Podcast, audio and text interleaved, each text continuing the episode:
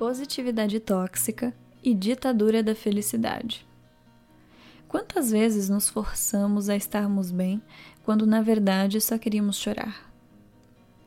Quantas vezes negamos sentimentos mais densos para carregarmos uma imagem de pessoas felizes? E quantas vezes você ouviu das pessoas frases como: seja mais otimista ou poderia ser pior? Sim, o excesso de positividade pode ser bem negativo.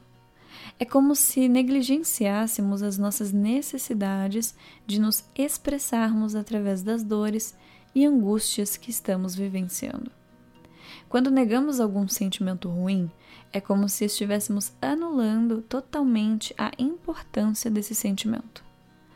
A vida às vezes é uma merda, e como se já não bastasse, há pessoas que só pioram tudo. Eu sei, é uma luta constante não se deixar levar pelo sofrimento. E às vezes nos damos conta de que somos nosso pior inimigo. Mas precisamos nos perguntar: o que esses sentimentos querem nos mostrar? Não se sufoque e não se prejudique evitando sentir suas emoções. E nem compare suas dores com a de outras pessoas, pois cada um vive uma batalha interna diferente. Tente ao máximo compreender o porquê de toda essa angústia e agonia. Aceite e respeite esse momento. Todos temos nossos ápices de baixa vibração, e nessas situações o melhor que temos a fazer é conversar com alguém de confiança que vá compreender suas necessidades e te apoiar de forma empática. Preste atenção também que tipo de conteúdo você está consumindo, como músicas, séries, alimentação, redes sociais, notícias, enfim. Tudo isso influencia diretamente na nossa saúde mental e física. E outra questão muito importante: não fique próximo de pessoas que drenam sua energia e não conseguem ter um mínimo de sensibilidade em respeitar ou compreender esse seu momento. Todos temos o direito de chorar, de ficar de mau humor, de não estar bem todos os dias, de ficarmos reclusos.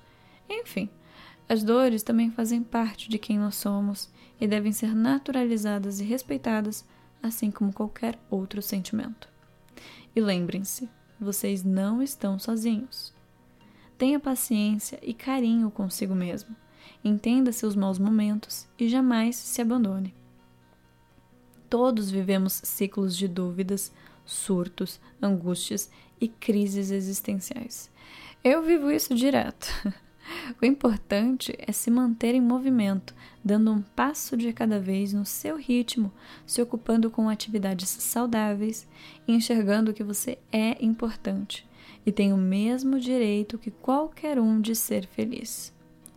Filtre da sua vida as pessoas que realmente querem seu bem das pessoas que exigem leveza e alegria de você quando você está passando por um momento de profunda tristeza e aflição. Ninguém é obrigado a estar feliz constantemente, ainda mais em tempos tão instáveis, confusos e difíceis. A felicidade e a tristeza são momentâneas, assim como tudo na vida. Tudo está em constante transformação, mutação e evolução. Uma vez, conversando com um amigo, eu disse o seguinte: Somos todas pessoas problemáticas à procura de melhorias, que vivem um processo contínuo de aprendizado para que nossas vidas tenham um sentido positivo nisso tudo. Portanto, estamos todos ferrados e no mesmo barco. Mas muitas coisas boas podem acontecer nesse processo também. Lembrem-se da dualidade. Não teríamos consciência das alegrias da vida se não tivéssemos ficado tristes alguma vez. Isso, infelizmente, meus amigos, é ser adulto.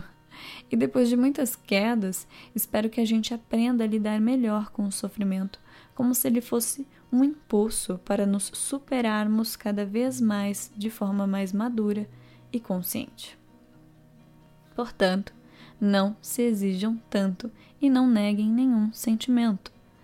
Se prestarmos bastante atenção, sempre conseguiremos descobrir alguma compensação no sofrimento.